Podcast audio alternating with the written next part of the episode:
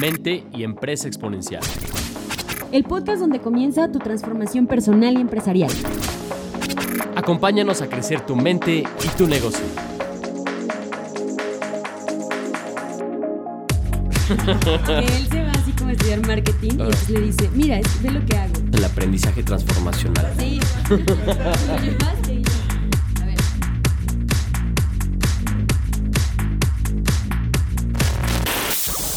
Bienvenidos a Capital Emprendedor. Mi nombre es Laura Cortés. Mi nombre es Alejandro Valdés y nosotros en Capital Emprendedor y en Innovarte ayudamos a los empresarios, a los dueños de negocio a que puedan profesionalizar su empresa y multiplicar su libertad. Y como cada episodio de Capital Emprendedor, te queremos compartir información que te ayude a ti como dueño de negocio, que puedas profesionalizar y crecer tu negocio. Y por eso el tema de hoy es muy interesante, además de que tenemos un invitado muy especial, pues nos va a estar hablando sobre la importancia de contar con un gobierno corporativo en tu negocio. Así es, tenemos un invitado de lujo, una persona querida para nosotros, miembro de nuestra comunidad, que además nos ha ayudado mucho a crecer y es un gran empresario. Y bueno, les vamos a presentar a Fermín Osorio, que es el director general CEO de Roqueto. Adelántelo. Él es ingeniero en sistemas computacionales, egresado de la Universidad de las Américas Puebla con mención honorífica. Realizó estudios en la Universidad de Queensland, Australia, y ha tomado varios diplomados y talleres de franquicias y alta dirección. Eh, a sus 37 años tiene una trayectoria directiva como director de proyectos de Latinoamérica para Procter Gamble, la empresa más grande de productos de consumo masivo en el mundo y en la que laboró ocho años participando en proyectos de optimización de cadena de suministro, compras y proyectos de integración de compañías para países como Inglaterra, Estados Unidos, Brasil, Argentina y Costa Rica.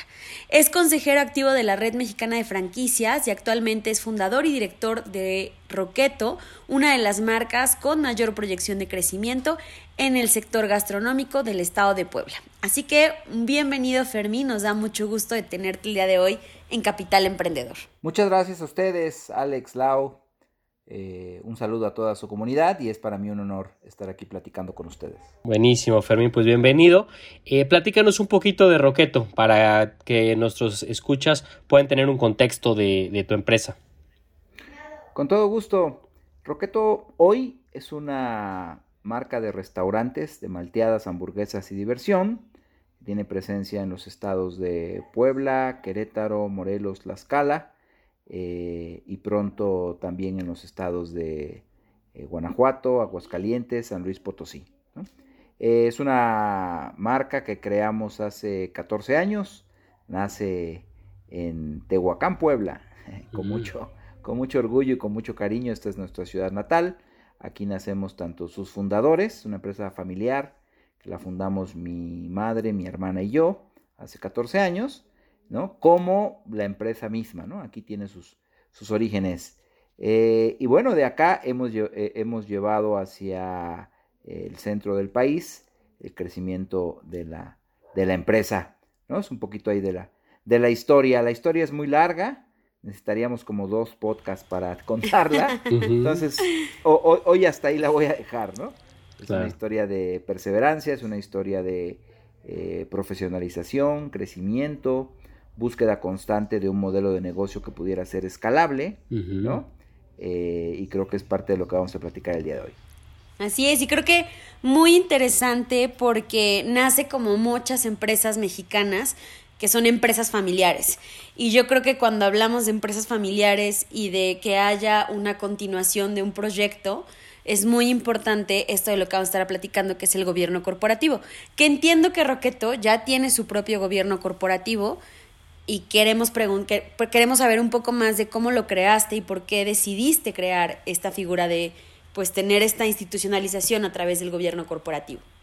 Sí, claro, el gobierno corporativo es eh, un proceso muy, muy importante de la institucionalización de las empresas. Eh, la verdad es que a nosotros nos marca un antes y un después en la, en la empresa, les platicaba, ¿no? Ha sido una trayectoria de 14 años de estar buscando un modelo de negocio eh, que pudiéramos hacer escalable y yo me atrevo a decir que lo empezamos a encontrar justo en el momento en el que empezamos a profesionalizar, a institucionalizar a la empresa, ¿no? Que no tiene mucho, tiene apenas hace eh, seis años, ¿no? Tiene que empezamos este proceso de institucionalización. Esto quiere decir que podemos partir la historia de la empresa en dos, ¿no? Los primeros ocho años, nosotros solitos, eh, operando eh, muy basados en nuestras emociones, en nuestra intuición, ¿no? Generalmente los emprendedores, los empresarios, nos sentimos ahí con un sexto sentido. Queremos igualar, los que somos hombres, queremos igualar a las mujeres con este sexto sentido, ¿no? Somos gente que creemos que tenemos esa vena comercial y que sabemos detectar oportunidades, ¿no? Eh, y así es como en los primeros ocho años eh, dirigimos a la empresa, eh, siempre con un espíritu de, de cada día hacer mejor las cosas, siempre con un espíritu de innovación, ¿no? pero realmente a veces la innovación sin rumbo no necesariamente es tan buena, ¿no? Entonces, así pasaron los primeros ocho años. Buscando el cómo sí, buscando el modelo de negocio que pudiéramos eh, escalar. Empezamos en, como una marca de congeladas, ¿no? Bolis, inspirados eh, en esta marca colombiana que es Bonais, ¿no? Algo muy parecido, ¿vale? Eh, y luego mudamos a, tener unos puntitos de venta de helado y luego empezamos con heladerías café, ¿no? Y les decía, la historia, la historia es larga.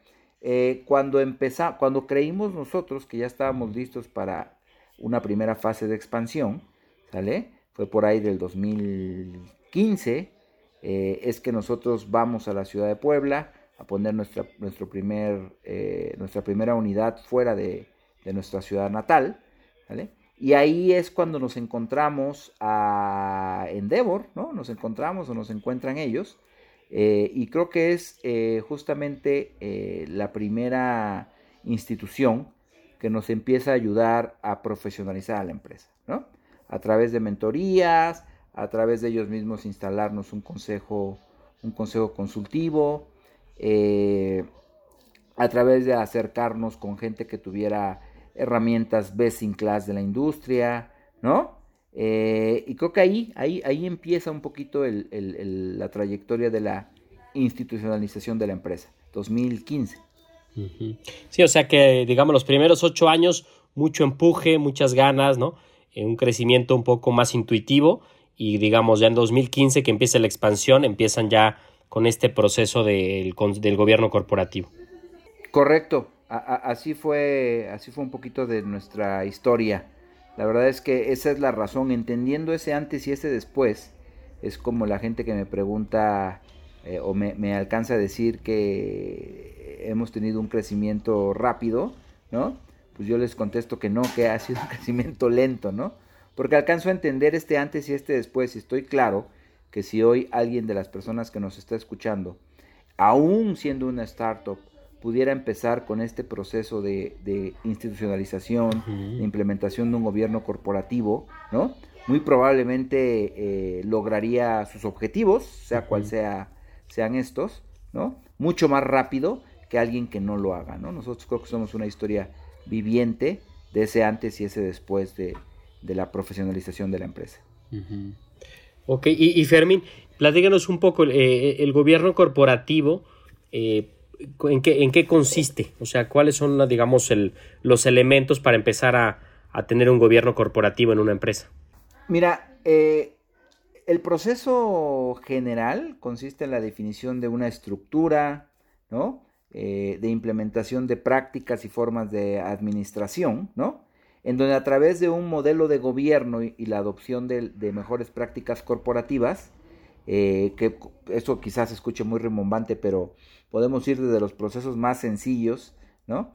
Eh, hasta tener una estructura organizacional que responda a, una estrategia, eh, junto, todo el conjunto de lo que acabo de decir, llevan a profesionalizar a, una empresa, ¿no? De acuerdo. Otra manera, quizás un poco más sencilla de entenderlo es, pues justamente la división de poderes que hay en el gobierno que todos conocemos, ¿no? Vamos a hablar de nuestro gobierno mexicano, ¿no? Tenemos tres poderes, el ejecutivo, el, legislativo y el judicial, ¿no?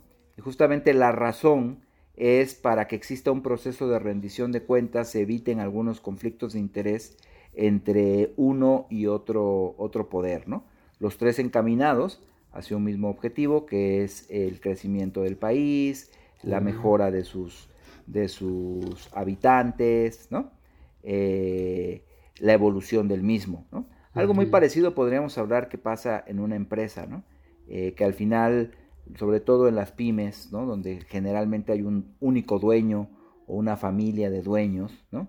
Pueda llegar a entender eh, que, estamos jugando diferentes posiciones, usamos diferentes sombreros en nuestro día a día en la empresa, ¿no? Eh, algunos días, algunos días somos, jugamos como dueños, otros días jugamos como eh, directores generales y algunos otros días como estrategas, ¿no?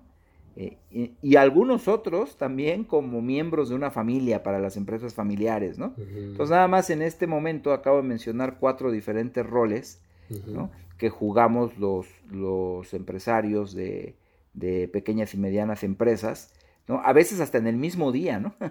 Entonces, justamente este proceso de institucionalización se trata de eso, ¿no? De definir las reglas claras de cada uno de nuestros puestos, a veces idealmente eh, nosotros tratar de salirnos de uno de esos cuatro puestos que acabo de decir, ¿no? Eh, ¿Con qué fin? Pues con el fin de que exista mm, eh, rendición de cuentas entre, un, entre uno y otro modelo de la estructura, ¿no? Y de que podamos ahí separar esos intereses que puedan existir entre estas diferentes cuatro personas.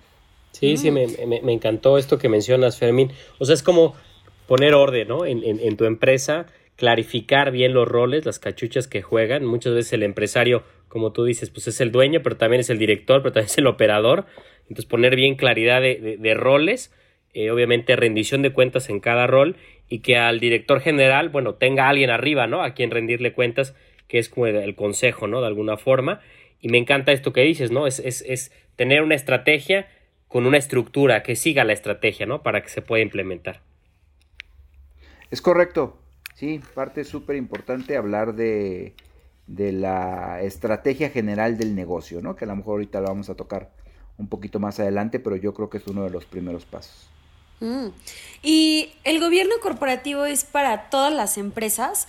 ¿O en qué momento podrías decidir tener o no un gobierno corporativo? Porque suena, como bien dices, a lo mejor algo complicado, algo que incluso hay gente que tiene como ciertas reservas o incluso lo relacionamos con empresas que son sumamente grandes. Desde tu opinión y perspectiva, ¿en qué momento es bueno y para qué empresas es el gobierno corporativo? Yo creo que el mejor momento para instalar un gobierno corporativo, Lao y Alex, es ayer, ¿no? O sea, eh, realmente, como lo decía hace ratito, ¿no? No, no creo que haya un momento eh, especial para instalar esto Puede ser que por usos y costumbres creamos que es cuando eh, la empresa alcanza cierto tamaño, cierto nivel de facturación, cierto nivel de empleados, ¿no? Eh, por ahí puede, es probable que las estadísticas digan que a partir de ese momento, ¿no? podamos empezar a hablar de gobierno corporativo, de institucionalización de una empresa. Eh, lo que yo he vivido eh, tanto en, en, mi empresa como en algunas otras empresas que me hacen el honor de invitarme a sus consejos, ¿no? Es que no, no hay un momento perfecto para esto, ¿no? El momento es ayer. Eh, creo que lo interesante es que toda la empresa y la gente que acompaña a la empresa entienda el momento de cada una de las empresas, ¿no? Yo creo que eso se vuelve clave, ¿no? las veces que me han eh, invitado como consejero de alguna empresa, para mí eso se vuelve uno de los primeros retos. Detectar en qué momento está en la empresa, cuáles son los objetivos de negocio de la empresa, qué tan cerca o qué tan lejos estamos de los mismos, ¿no? Empezar a revisar. Nosotros siempre hacemos ahí la, la, comparación con como si la empresa fuera un, un ser humano, ¿no? Donde necesitamos obtener sus radiografías, sus análisis clínicos, que para nosotros son los estados financieros, de la empresa y en base a eso detectas la salud de la misma, ¿no? La, contrastas contra los planes de crecimiento y creo que a partir de ese momento se puede empezar a trazar un plan, ¿no? Con diferentes eh, milestones que pueda tener eh, todo el programa de acompañamiento, ¿no? Para ir acompañando a la empresa a, alcanzar sus objetivos. Entonces, habiendo dicho esto, como pueden escuchar, es algo muy general, que no en ningún momento hablamos ni de facturación, ni de empleados, ni de nada, ¿no? Hablamos simplemente de que una empresa quiere llegar del punto A al punto B, ¿no? Eh, idealmente de la manera más sana, ¿no? Eh, sana en todos los sentidos, tanto sano el emprendedor, sana todo el equipo de la empresa, sana las finanzas, ¿no? Eh, con un mercado sano, ¿no? Eh, alcanzar salud en varios, en varios sentidos, ¿no? Y entonces cuando hablamos de esto, repito, creo que no, no hay un momento perfecto para, hacerlo. En cualquier momento, cualquier tipo de empresa lo puede lograr. Por último, a medida que la empresa es más grande y no lo tiene, yo sí diría es más urgente, ¿no? Claro. que lo tenga, ¿no? Es más urgente, o sobre todo estas empresas eh, donde traen un, un, emprendedor de mucho empuje, ¿no? Que quiere escalar rápido, crecer rápido, ¿no? Esos son los peores tropiezos, ¿no? Que me ha tocado ver ahí en, la, en, en, los años que llevo como, como emprendedor, ¿no? Esta gente que, que, que empuja, está padrísimo, quisiéramos más de esos en el país, ¿no? Más gente que esté empujando eh, hacia el crecimiento, que esté empujando hacia no solo vender más, sino dar más empleos, conquistar nuevos mercados, ¿por qué no exportar? ¿no? Eh, pero que no tenga la, estructura, que no tenga la arquitectura comercial, que no tenga el acompañamiento correcto, creo que han sido los catorrazos más fuertes que me ha tocado ver en, estos años que llevo de emprendedor. Creo, creo que dices algo súper importante, Fermín que digo, el empresario, normalmente el emprendedor es, es gente muy echada para adelante, ¿no? Que trae mucho empuje. Y creo que en esto que nos mencionas, un gobierno corporativo te ayuda, ¿no? A ver los riesgos que de pronto el emprendedor que por estar tan echado adelante no ve, ¿no? los riesgos o de pronto también la estructura, ¿no? Que a lo mejor el emprendedor está tan echado en vamos a vender tanto y no ve si la estructura es la correcta, ¿no? O sea, creo que un gobierno corporativo cuida las espaldas, ¿no? del empresario para que tome sabias decisiones, ¿no? Sí, correcto. Lo, que pasa muy frecuente, y yo creo que ustedes lo, ven ahí con toda su comunidad, es generalmente el fundador es el mismo que dirige a la empresa, ¿no? Creo que eso es algo muy, muy común. Eh, y entonces a la hora de estar dirigiendo una empresa te empiezas a meter en el día a día, vamos, es totalmente lógico, ¿no? Este, eh, y, te empiezas a involucrar en todos los procesos diarios, ¿no? Y a veces cuesta trabajo eh, salirte de ese día a día para ver lo que tiene que ver un, un, estratega, ¿no? O lo que tendría que ver el dueño de la empresa. Por eso decía, son diferentes roles, ¿no? Entonces, muchas veces para eso, para eso sirve un, un consejo consultivo, ¿no? Como parte importante ahí de, un gobierno corporativo y del proceso de institucionalización. Es un momento, ¿no? En donde hay un proceso de rendición de cuentas, tú que eres director general, presentas los resultados de tu empresa, ¿no? Eh, y se le da seguimiento a un plan de trabajo estratégico que inicialmente, ¿no? Generalmente hay a, fin de año o inicios de año, en diciembre o en enero, ¿no? Se, se dictó, se elaboró, en un momento de donde todos teníamos todos nuestros sentidos puestos en la estrategia de la empresa, en el plan de crecimiento, ¿no? Entonces, si nos vamos imaginando, estás hablando de momentos, repito, ¿no? Muy, de mucha lucidez, tanto del consejo como de la, de la dirección general, de los dueños, si es que es una empresa de varios dueños, donde se traza el rumbo de una empresa a 12 meses, a tres años, a cinco años, ¿por qué no un poquito más allá, a diez años, ¿no? Entonces, en el día a día, cuando ya el emprendedor se quita el sombrero de, dueño y ahora se pone el overall de operativo, de director general, ¿no? Pues la verdad es que este tipo de cosas se van perdiendo, se van olvidando, ¿no? Generalmente, si combinas que los emprendedores somos gente chapa adelante, eh, que siempre nos gusta andar cazando oportunidades, pues todos los días vivimos en una tentación muy grande, ¿no? Observar una oportunidad y querer, querer ir por ella, ¿no? Cuando realmente, repito, meses atrás o años atrás, trazaste el rumbo de una empresa, ¿no? Entonces, para eso funciona también este, este gobierno corporativo, ¿no? Este consejo consultivo, justamente para eso, para que nos sirva de contrapeso, ¿no? En una rendición de cuentas te ayude a evaluar que la empresa vaya en el rumbo que originalmente fue trazado, ¿no? Y si algo cambia en el día a día o hay una gran oportunidad, bueno, pues que este consejo se asegure que sea una oportunidad que va a abonar al rumbo de la empresa y no va a disminuir, ¿no? Entonces, bueno, este tipo de decisiones, entre muchas otras, son las que se revisan en estas eh, reuniones de, consejo consultivo. Sí, padrísimo, padrísimo. Y, y, Fermín, platícanos un poco de tu experiencia una vez que tú estableciste el gobierno corporativo y, el consejo en tu, en tu empresa, o sea, ¿cuáles fueron los principales beneficios que empezaste a notar o qué, qué, trajo a, a, Roqueto? Híjole, Alex, pues la verdad es que es, una lista grande, ¿no? Pero si tuviéramos que priorizar un poquito de, cuáles son los, los, principales beneficios, el primero y el más importante creo que fue eh, tener un modelo de generación de riqueza, ¿no? Así, le, así le llegamos a llamar en su momento al, al consejo. Yo tuve tuve, tengo la dicha de, haber tenido, hemos tenido dos grandes momentos de los consejos. Uno donde Endeavor nos ayuda a implementarlo, ¿no? Y por ahí alguien me dijo que, era yo muy dichoso por la calidad de consejeros que, llegamos a, tener, ¿sale? Eh, y hoy, en, hace tres años a la fecha, también hay un segundo momento de la empresa, ¿no? Donde hubo una renovación de consejo y también eh, me siento muy contento y muy orgulloso ahí de los consejeros que tenemos, ¿no? Gente eh, no solo de talla nacional, sino también de talla internacional, que de algún modo nos ayuda a entender, yo estoy en una industria en donde eh, se opera eh, del mismo modo en México que en Estados Unidos y que en muchos otros países, y la realidad es que los maestros de la, de la profesionalización de los alimentos y bebidas, pues afortunado o desafortunadamente están en Estados Unidos, ¿no?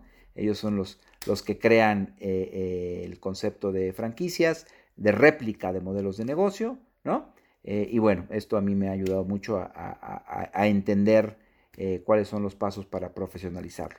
Pero bueno, regresando un poquito, decía, la, generación de, de, riqueza, tener un modelo de generación de riqueza que básicamente es entender todos y cada uno de los estados financieros, de una empresa, saber leerlos, saber interpretarlos y sobre todo accionar en base a, esos, a esa lectura, ¿no? Esa lectura que, que inicialmente el consejo te ayuda a aprender a leerlos, ¿no? Y ya después, ya las, discusiones al año uno, o algunos antes, algunos después, se empiezan a dar muy ricas ya entre, entre dirección general y consejo, ¿no? Tratando de interpretar los, los números, ¿no? Encontrar áreas de oportunidad, áreas de mejora, con ellos planear y demás. Yo creo que eso, eso, es, clave. Eh, paso número dos, tener como parte de este modelo de generación de riqueza, tener un control financiero, ¿no? Por ahí alguna vez alguien preguntaba, oye, ¿y eso que vendes es mucho o es poco, ¿no? O eso que gastas es mucho o es poco. Eso que gana la empresa es mucho o es poco. Pues finalmente la respuesta está en el control financiero, ¿no? establecer presupuestos, tanto presupuestos de egresos como de ingresos. Y esa es la respuesta de es mucho o es poco, ¿no? Este, no sé si sea mucho o sea poco, pero contra presupuesto es tanto, ¿no? Así estamos contra presupuesto. Y creo eso, eso también da mucha tranquilidad al, al, emprendedor. Saber que ya trazaste un presupuesto, idealmente por una persona experta que te acompañó, te ayudó, ¿no? Y entonces ya todos los días te levantas a, leer y a trabajar por cumplir tus presupuestos también es un antes y un después, ¿no? Anteriormente, pues te, levantas a ver qué oportunidad encuentras, a ver con qué ánimo amaneciste el día de hoy, ¿no? Y a ver con qué nueva iniciativa se te ocurre en el día, ¿no? Caso contrario a cuando ya estás en un proceso de institucionalización, más bien es a revisar tu presupuesto, a revisar tu plan de trabajo y a dirigir a tu equipo para cumplir los objetivos y los planes de trabajo, ¿no? Un antes y un después entre, entre eh, alguien que opera su negocio como un changarro y alguien que ya lo empieza a operar como una empresa institucionalizada, ¿no?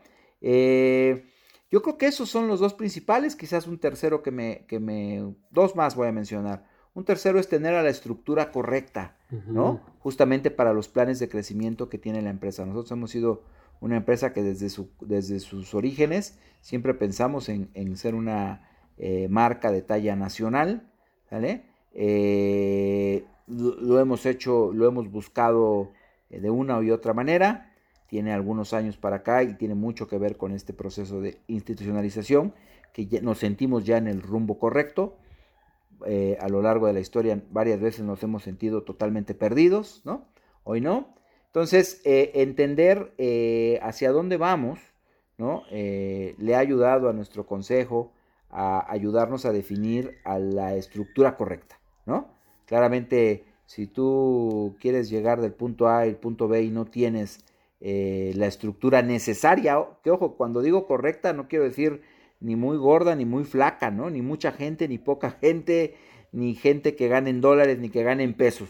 Este, yo solo estoy diciendo la estructura correcta, ¿no? Y eso creo que es clave, ¿no? Que el, que el consejo ayude al empresario, al emprendedor a definir mm. cuál es la estructura correcta. Generalmente, como emprendedores, a veces somos tan creativos que hasta estructura, que hasta estructura este, creamos, ¿no? Y no, mira, crea este nuevo, este nuevo puesto, este nuevo salario, este nuevo plan de bonos, ¿no? Cuando en algunas industrias son cosas que ya están escritas, ¿no? Son cosas que ya están escritas y que no hay que desgastarnos tanto para definir todo esto.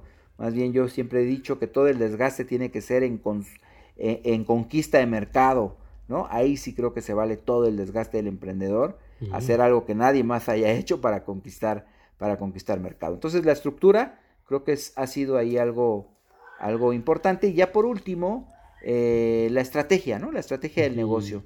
¿Dónde sí juegas, dónde no juegas, ¿no? ¿Por qué sí o por qué no? Yo me atrevo a decir que han sido las cuatro grandes bondades de contar con un consejo que nos ayude al día a día de la empresa. Muy interesante lo que, todo lo que nos comentas y sobre todo, bueno, o sea, estos resultados creo que son, son clave. Y hablas de una figura importante que es esta parte del consejo. Y entiendo que es este órgano de vigilancia, estos jugadores que te ayudan, ¿no? A, ir llevando como el barco y que el barco no, no se desvíe.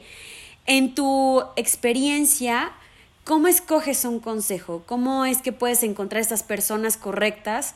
¿Y qué necesitan estas personas? ¿Cuáles son esas cualidades que te permitan realmente agregarle valor? Porque entiendo que no solamente es, oye, ven y júzgame, ¿no? Sino realmente buscar este tema de cómo me agregas valor y cómo me vas acompañando al mismo tiempo que me vas retando, pero me vas apoyando.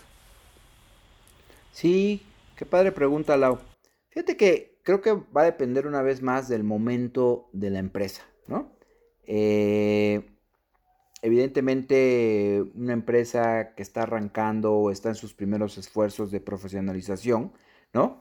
Necesitará alguien que ya haya vivido un proceso de, de profesionalización de la empresa, ¿no? De una empresa o varias empresas, ya sea como director general o ya sea como consejero, ¿no? Creo que esa experiencia de alguien que ya profesionalizó va a ayudar mucho a romper barreras, ¿no? Por ahí eh, nos hemos encontrado eh, en estos años acompañando empresas, empresas que dicen, no, pero es que, híjole, cambiarle el salario a la gente es imposible, ¿no? Este, Se van todos.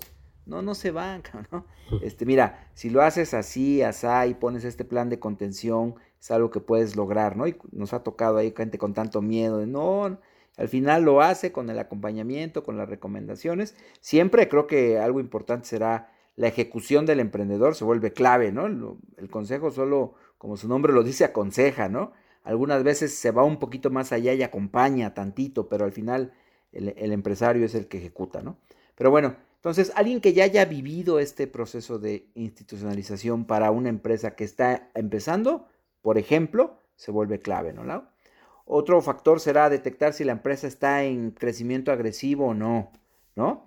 Y creo que por ahí es donde, donde se puede eh, también eh, eh, seleccionar ahí a, un consejero en específico, ¿no? Para saber si hay un crecimiento agresivo o no. Tres, un símil de la industria, ¿no? Idealmente alguien de tu propia industria, creo que puede ayudar bastante, ¿no? A, acompañarte en este, en este proceso. y, ya, ¿no? Yo por ahí he escuchado y lo, lo, nos ha pasado eh, de pronto invitamos ahí a consejeros por temporadas cortas, ¿no? Para ayudarnos, a, guiarnos, a salir de un pequeño bache en el que llevamos rato metidos. Llega, nos acompaña en un periodo de 6, 12 meses y, esa es otra parte importante, ¿no? Probablemente los consejeros no todos sean para siempre, hay algunos que son in and out, entran, salen, ¿no? Por tiempos cortos, por tiempos medios, ¿no? Eh, pero creo que es eso, Lau, ¿no? ir entendiendo en qué momento está la empresa. Por eso a mí personalmente estos, estos esquemas de consejos que hay hoy en, la comunidad de emprendedores, donde hay un chorro de gente atrás opinando de tu empresa, este, híjole, ¿no? Yo personalmente no lo comparto y justamente por eso, ¿no? Porque, este, pues no me imagino al pobre emprendedor recibiendo feedback, comentarios, consejos, ¿no? De tanta gente que a lo mejor algunos es primera vez que escuchan, ¿no? Este, creo que a mí personalmente me hace un tanto, un tanto irresponsable. Creo que lo mejor es seleccionar a un grupo de, consejeros que te puedan acompañar por un periodo determinado de tiempo, ¿no? Que logren llevar a la empresa al menos del punto A al punto B y en el punto B quizás se revalúe si es momento de renovar o si hay que seguir para llegar del punto B al punto C. Padrísimo. Sí, me encantan estos comentarios, Fermín. O sea, creo que es un gran beneficio contar con un gobierno corporativo. Primero porque el, empresario, bueno, eh, no pierde esa soledad, ¿no? Tú muy sabes, tú bien sabes que a veces la posición del, emprendedor es solitaria, ¿no? Estás en el campo, pero también eres dueño y de pronto no sabes con quién rebotar ideas. Y, y creo que un consejo también te da ese espacio, ¿no? Para, rebotar ideas, para escuchar eh, opiniones de los consejeros, para que tus estrategias se pulan, ¿no? Que el consejo te vaya te vaya cuidando, ¿no? Tus decisiones, creo que es algo importante. Me encanta esto que mencionas que es te ayuda a crear un modelo de generación de riqueza, que al final para eso es un negocio, ¿no? Para generar riqueza, eh, crear la estructura correcta, ¿no? La estructura que vaya alineada a la estrategia, creo que es algo, algo fundamental. Y mencionas otro punto que a veces al empresario, sobre todo el mexicano, no domina, ¿no? Que es el dominio de las finanzas, que es, al final es el lenguaje de los negocios, ¿no? Si no dominas tus finanzas, pues no vas a dominar tu negocio, ¿no? Decía el gran Roberto Quintero, eh, también consejero, decía esa frase, ¿no? Entonces, creo que realmente si tú como empresario quieres dar el salto, quieres profesionalizar tu negocio, institucionalizarlo, creo que empezar con tu gobierno corporativo es algo fundamental, ¿no? Totalmente de acuerdo, Alex, sí. Ojalá eh, muchas empresas, ¿no? repito, de cualquier tamaño en nuestro país, ¿no? se animaran a, tener un consejo eh, consultivo, en algunos casos, eh, consejo de administración en algunos otros, ¿no? sea cual sea el, esquema eh, legal de la empresa. Creo que eso ayudaría bastante. Por ahí hay un libro, hay un libro de gobierno corporativo, un libro que emite la Universidad de las Américas, muy padre, con unas estadísticas muy tristes, ¿no? Porque hablan que solo el 5% de las empresas familiares instalan un gobierno corporativo, ¿no? Este, por ahí les voy a pasar el dato para que lo podamos compartir con la comunidad, ¿no? Es un libro muy bonito, eh, pero sí, desafortunadamente el estudio revela datos eh, que desde mi punto de vista eh, son los causantes de que no logremos trascendencia en las empresas mexicanas, ¿no? Creo que tiene mucho, esto tiene mucho que ver, ¿no? Al momento en el que no profesionalizas a la empresa, eh, cuesta mucho trabajo y se vuelve mucho, muy doloroso el crecimiento, la venta o sucesión de la misma, ¿no? realmente eh, vender changarros hoy no, no, es casi imposible, si no es, que, si no es que netamente imposible, ¿no? vender empresas se vuelve mucho más fácil, ¿no? Entonces, para que una empresa sea vendible, pues hay que tenerla eh, profesionalizada. Cuando a una empresa la encuentran totalmente dependiente de su fundador, su director general, es bien difícil que se logre un proceso de, compra-venta de la misma, ¿no? Y lo mismo pasa cuando algo, depende mucho de esa cabeza, ese, de ese fundador, este, eh, hacer la sucesión de la misma a una siguiente generación, yo creo que todos los hemos visto muchas veces el paso de la muerte, ¿no? de generación 1 a generación 2, desafortunadamente, eh, demasiadas empresas desaparecen. Y yo creo que la causa es esto, ¿no? El libro lo explica muy bien. La causa es esto. Eh, desafortunadamente, muy pocas empresas alcanzan a, profesionalizar a la misma. De acuerdo. De acuerdo, Fermín. Oye, Fermín, y una última pregunta sobre este tema de gobierno corporativo. Eh, tú como consejero que ya eres de, varias organizaciones y también que tienes tu propio consejo en Roqueto, eh, ¿cómo, ¿cómo, podría empezar, digamos, los emprendedores y empresarios que nos están escuchando, desde tu punto de vista, qué podrían hacer para empezar a armar su, su gobierno corporativo? O sea, ¿cuál sería como el paso a paso o las acciones clave que tendrían que hacer para empezar a, a, a institucionalizar su empresa? Sí, incluso quizá hasta desde antes, ¿no? O sea, qué cosas debes de tener para mínimo pensar que estás listo para tener un, consejo o un gobierno? Pues mira, Lau y Alex, eh, yo creo que el, paso número uno es estar decidido, ¿no? Porque realmente eh, del 2 y el 3 y el 4 este, se va a dar después de, del paso uno. ¿Y a qué me refiero con esto? Pues hay, hay, ya varias empresas, ¿no? Y por qué no decirlo, estamos hoy en la, en la comunidad de Innovarte, este, hay que mencionarlo, ¿no? Hay varias empresas como Innovarte, ¿no? Que justamente te ayudan. Por eso decía, el paso número uno es decidirte y, pedirle ayuda a empresas como Innovarte o alguna otra, ¿no? Sea cual sea. Eh, ¿Por qué? Porque ustedes bien saben que hay por ahí una, una serie de pasos tan sencillos como eh, asegurarnos que la empresa tenga eh, unos estados financieros que ya podamos leer. dos, hacer la selección de, del consejo, ¿no? Hacer una planeación, ¿sale? Hacer una planeación anual, ¿no? A, tres años, a cinco años, ¿no? Eh, porque creo que son, son dos, tres elementos que se van a volver clave, ¿no? Cuando nos han hecho el honor de invitarnos a algún consejo que no tiene estas dos, tres cositas que acabo de mencionar, pues es lo primero que empieza a trabajar, ¿no? Este, ¿para qué? Pues para que nosotros como consejeros tengamos material para guiar, ¿no? De otro modo, bueno, pues todo se vuelve romanticismo, este, y nos vemos y platicamos eh, mil y un temas, política, religión, cuando creo que no necesariamente es la intención. Por supuesto que no es la intención de, un consejo, ¿no? Consejo es para, como ya lo dijimos, para eh, hablar de resultados, para revisar financieros, para validar el rumbo de la empresa, para toma de decisiones importantes, ¿no? Pero los dos, tres cositas que acabo de mencionar, pues es justamente eh, parte del core business de organizaciones como la de ustedes, ¿no? Ayudar ahí al empresario a que haga esto, ¿no?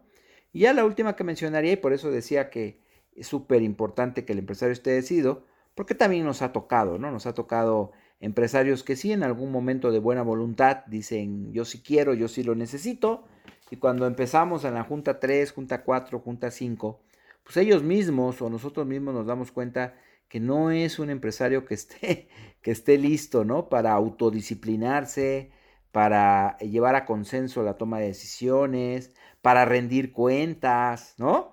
Ahí existen por ahí algunos mitos que la gente dice que, ellos, este, que la gente se decide a ser emprendedora porque no le gusta andarle rindiendo cuentas a nadie, ¿no? Entonces, bueno, ese tipo de emprendedores son justamente, entre otros, entre algunos otros, pues gente que no, no está lista para, para eh, profesionalizar a su empresa, ¿no? De acuerdo. Eh, pero bueno, pues eso es, parte natural del proceso. Creo que en su momento tanto Innovarte como los consejeros, sea quienes sean, eh, es, responsable decirlo, mencionarlo, ¿no? Y probablemente ponerle una pausa a, esa, a esa intervención, ¿no? Porque sería algo muy responsable eh, de hacerlo. Sí, totalmente. Me, gustaron estos pasos porque creo que dan mucha claridad a, nuestra audiencia. Creo que el paso número uno es, este, como tú bien dices, bueno, infórmate, ¿no? De qué, es, de qué implica un gobierno corporativo, eh, qué tendrías tú, que, qué roles tendrías que hacer como director, ¿no? De alguna forma estar dispuesto a rendir cuentas, ¿no? A disciplinarte, a ejecutar disciplinadamente. Creo que sería como el primer paso, ver si estás tú listo como empresario para este ejercicio, ¿no? Dos es tomar la decisión, es decir, bueno, ahora sí es momento, ¿no? De, de institucionalizar mi empresa. El tercero me encantó es, pues, pon control, ¿no? O sea, tus números, tus finanzas, domina tus estados, lo menos que tengan los estados eh, financieros eh, ordenados, ¿no? Bien, bien claros para que podamos tener materia prima, ¿no? En, los consejos. Eh, el siguiente, búscate consejeros o busca apoyo de selección de consejeros en función de tu, de tu eh, momento, ¿no? De organización que te puedan, que te puedan apoyar. haz una planeación estratégica, ¿no? Creo que también sería muy importante trabaja en la planeación estratégica de tu negocio, define la estrategia y entonces, pues ahora sí, ¿no? Implementa tu consejo con consejeros que te van a ayudar, te van a aconsejar y empieza este ejercicio de rendición de cuentas.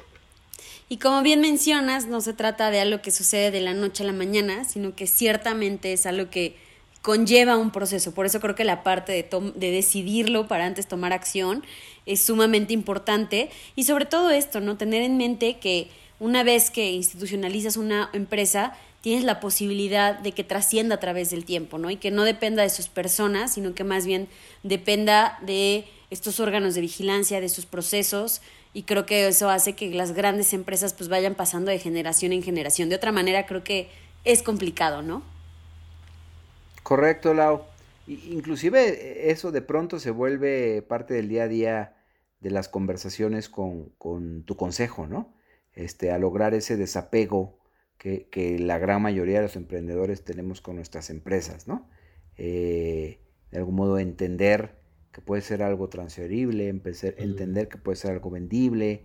Hoy cuántas, cuántas empresas vemos, ¿no? De estas nuevas generaciones de empresas que desde el día que nacen, nacen con ese objetivo, ¿no? Con el objetivo de ser vendidas, ¿sale? Eh, y, algunos inclusive las critican, ¿no? Y algunos otros no, algunos otros entendemos que, bueno, pues es, una de las misiones y de las tantas posibilidades que tienen de trascendencia de una empresa, ¿no? Ser vendida a otro tipo de instituciones, a otro tipo de organizaciones que puedan llevar a la, empresa a, otros, a otros niveles, ¿no? Pero nada de esto pasa si no logras desde el principio plantear objetivos, si no logras tener a un fundador o a un director general con esa visión, ¿no? Con una visión de, vender una empresa, este, o repito, no necesariamente venderla, pero sí heredarla y demás, ¿no? Esta parte de profesionalización de las empresas. Padrísimo, Fermín. Pues ya estamos llegando prácticamente al, al final de esta conversación. La verdad es que ha sido muy enriquecedora para todos nosotros, para la comunidad seguramente que está escuchando. Y bueno, ya vamos a cerrar nada más con, dos preguntas eh, de tu experiencia, Fermín. Eh, la primera pregunta sería, ¿qué, consejo le darías a tu, a tu yo de 25 años? O sea, si pudiera regresar el tiempo, o más bien hablarle a tu, al Fermín que cuando tenía 25 años, ¿qué consejo le darías ya con, con tu experiencia que has acumulado? Eh, híjole, creo que algo importante que los chavos de, esa edad debemos entender es que eh, para todo existe el momento perfecto, ¿no? Eh, creo que no, no, no, no debemos correr tanta prisa, ¿no? No debemos correr tanta prisa por lograr nuestro objetivo. Creo que lo que tenemos que hacer es sí plantearnos un objetivo, que por ahí creo que creo que tiene que venir. Yo, creo haber tenido claro desde temprana edad qué quería hacer. Eh, creo que algo eh, eh, que quizás no me produjo los resultados que yo hubiera querido tan rápidos fue justamente esto, ¿no? De querer llegar más rápido a mi objetivo, ¿no? Entendiendo que los, los, tiempos, los tiempos son perfectos, ¿no? Alguien de 25 años creo que está hecho para aprender, ¿sale? Para aprender de otros, ¿no? Inclusive de, nosotros mismos, ¿no? Y ya llegará el momento ahora sí de, explotar todo ese aprendizaje, ¿no? Cuando de pronto eso no lo entiendes, de pronto crees que, ya es momento de crear lo tuyo, ¿no? Este, yo por ejemplo tuve la dicha de estar en una gran organización y sí hoy creo que pude haber aprendido y pude haber crecido mucho más, ¿no? Este, si quizás le hubiera dado los momentos perfectos a, a cada, a cada cosa, ¿no? Ah, muy interesante, muy, muy, muy sabio eso, ¿no? Y como tranquilo que la vida te va enseñando. Sí, y, aprende a buscar los momentos correctos, ¿no? Aprende a leer el momento correcto y tener paciencia, me encantó. Y, y vamos ahora sí con la última pregunta, Fermín, eh, y es que si pudieras poner un mensaje para el mundo, que pudieras tener un espectacular gigante o una red social que todo el mundo viera, lo que quieras, ya sea digital, físico, ¿qué mensaje pondrías para que todo el mundo lo viera? Trasciende. O sea, yo creo que si todos los eh, seres humanos que compartimos este planeta nos preocupáramos por trascender, ¿no? Así en lo amplio que es la, el término, ¿no? Creo que viviríamos en un planeta diferente, ¿no? Este, creo que todos debemos de buscar, eh, encontrar eh, justamente ese, ese espacio donde podemos lograr nuestra trascendencia. Y ya la respuesta viene mucho más larga, ¿no? En dónde, dónde, cuál es ese, ese, ese espacio, ¿no? Pero si todos realmente nos dedicáramos a eso, a entender eh, en qué podemos lograr trascendencia en este planeta y, y, después de encontrarlo nos dedicáramos todos los días a, a, hacerlo realidad, creo que estaríamos viviendo otro planeta y probablemente no estaríamos en pandemia, Alex. de acuerdo. Me encantó, ¿no? Eso es como encuentra tu, tu trascendencia, deja tu, cómo, cómo dejar huella, ¿no? En tu paso por esta tierra, eh, encontrando quizá la mejor manera como puedes agregar valor, ¿no? En tu negocio también con tus hijos, con tus amigos, familiares, o sea, creo que es dejar huella, ¿no? Que, que, que puedas dejar huella en tu paso en, este, en, este, en esta vida. Claro, dejar de vivir el día, ¿no? Vivir y ver más allá.